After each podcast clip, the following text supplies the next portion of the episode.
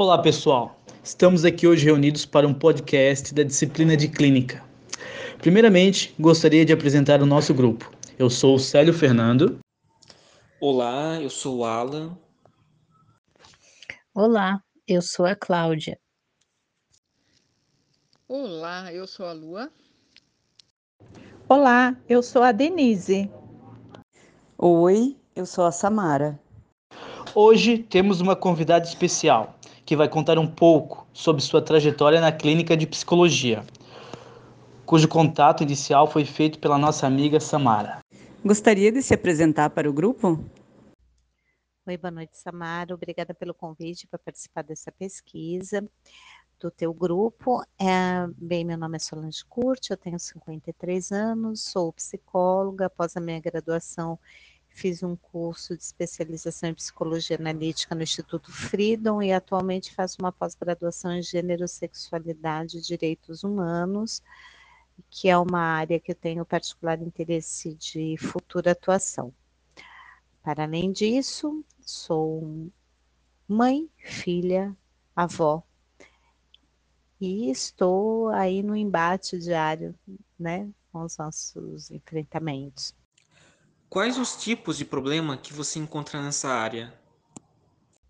Olha, hoje, para mim, Solange, na área da psicologia, uma grande dificuldade é eu conseguir fazer a gestão de tempo e de aporte financeiro para dar continuidade à, à, minha trajetória acadêmica, mestrado, doutorado, etc., que seriam necessários, seriam não, né? Que são necessários para que eu uh, atinja alguns objetivos que, que eu almejo, né?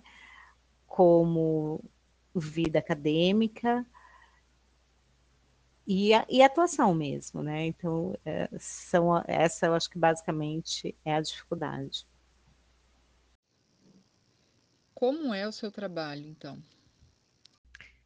Desde o advento da pandemia do Covid-19, eu atuo na clínica online, fazendo atendimento de adolescente, adultos e idosos. Uh, não atendo criança. E por hora, ao menos até o avanço significativo da vacinação, uh, não pretendo uh, voltar a atender presencialmente. Quais as maiores vantagens dessa área de atuação? Então, a última pergunta, né, com relação à vantagem, eu fico muito uh, cuidadosa em falar em vantagem na área de psicologia, porque se a gente for pegar pelo significado da palavra, né, vantagem como sendo a posição, uma condição de sua superioridade, ou de a gente se colocar diante de alguém, ou uh, uma condição que beneficia ou que nos privilegia, uh, eu acho que isso tem que ser sempre tratado com muito cuidado, né? Uh, principalmente para que hum, entendamos de que essa abre e fecha aspas vantagem não nos coloca na condição de saber mais do outro ou nos torna melhor ou superiores a alguém. Então, vantagem é uma palavra que me preocupa bastante. Bom, isso tu posto, né? É, eu penso, então, que, é, admitindo que no Brasil que a gente vive, eu, de fato, por ser graduada e ter uma formação acadêmica, tenho uma vantagem. Né? E se eu tenho um privilégio, é, é, esse privilégio se torna a grande vantagem. É de poder dar voz, dar escuta, né? E dar a voz a quem não tem. Uh, então, acho que falar deste lugar de psicóloga, que não me outorga o saber do outro, porque o saber do outro é do outro, né? Mas me outorga, sim, uma obrigação ética uh, de intervir na angústia do outro e no mal, né? Na angústia da sociedade, é, e, e me permite, desse lugar, né, ser resistência, e ser uma luta, né, contra as mazelas sociais e as importantes desconstruções pelas quais uh, a gente vem passando e por todo esse retrocesso.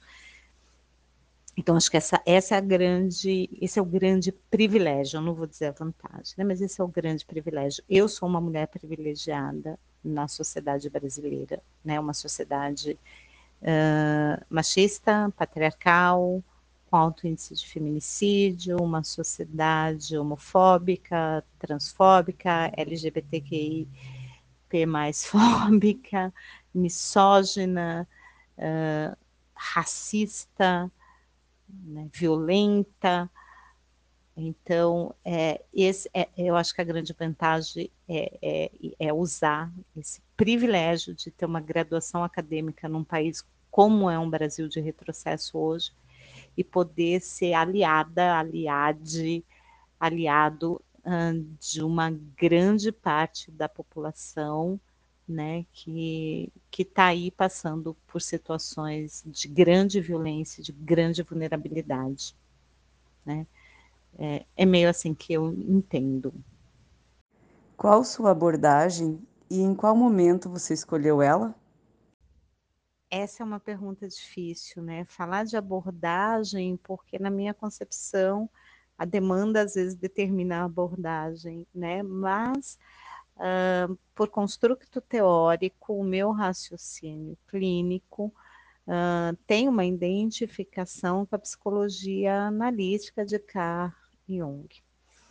Uh, eu compactuo né, da ideia de um consciente coletivo, né, de uma abre e fecha aspas herança que está no mais recôndito do nosso inconsciente, de uh, generatividade, né, assim, de que, que a gente recebe das, dos nossos ancestrais, da nossa ancestralidade, mas também dos valores sociais, enfim, etc. Então, é, eu acho que esse, por, por, por entender esse, é, por entender como factível, né, esse inconsciente coletivo, essa é a identificação por Jung, além de outras questões da abordagem da psicologia analítica. Mas uh, penso que não podemos ser herméticos, né? O hermetismo leva a, a, a, às vezes a uma questão fanática, né? Então assim, eu olho sempre com muito com muita cuidade, absorvendo uh, de novo em conformidade com a demanda, uh, bebo de outras abordagens sim, e por que não, né? Desde que eu acho que o importante, para além da abordagem, é a ética que nos sustenta, né? Então, eu diria que a minha abordagem é a ética. Gostaria que você nos contasse sobre sua trajetória profissional atuando como psicóloga clínica de uma forma que eu vou tentar resumir. A psicologia atravessa o meu caminho quando eu tinha meus 13, 14 anos, que eu me deparei com o livro As Três Teorias Sexuais de Freud, li, não entendi nada, absolutamente nada, mas falei, nossa, gostei disso. Uh, por essa ocasião, eu já tinha feito algumas incursões em hospitais psiquiátricos, notadamente da capital de São Paulo, onde um tio, irmão de meu pai, na época diagnosticado com esquizofrenia, fazia repetidas entradas e saídas, né? Em, uma época onde ele ainda passou por eletrochoques, enfim. É, e aquilo me sensibilizava ao extremo e, e, e eu sempre eu olhava para aquela situação nas altas recorrentes de meu tio, quando passava um período com a família, e eu dizia: eu preciso mergulhar nesse homem, eu preciso entender o que dói, eu preciso entender o que foi cindido, eu preciso entender a loucura, né? É, muita pretensão para uma menina, e que aí a trajetória de vida também levou por outros caminhos. Eu inicio o meu curso de psicologia e depois me vejo obrigada a interromper a formação por questões financeiras. Crio meu filho, né, sozinha, e quando então ele completa a maioridade, eu me volto para mim mesma, porque durante todo esse período a psicologia ficou latente em mim. Ah, todos os colegas do primeiro grupo de formação se formaram em psicologia, então eu continuei frequentando os meios onde havia psicólogos, participando de rodas de estudo, mas eu não tinha minha graduação. E isso era uma dor, assim, um buraco, um, vazio imenso. E aí, então, quando meu filho atinge a maioridade e a condição financeira me permite, eu retomo os meus estudos e me graduo. É, então, é, entre uma coisa e outra, minimamente se passaram 18 anos, né? É, e é assim, a minha, um relato breve, né? Uma síntese da, de como eu cheguei à psicologia. Gostaria de agradecer a nossa convidada Solange por compartilhar um pouco da sua experiência clínica conosco. Obrigado pela atenção, pessoal. Muito obrigado, pessoal. Obrigada, pessoal. Muito obrigado pela atenção, pessoal.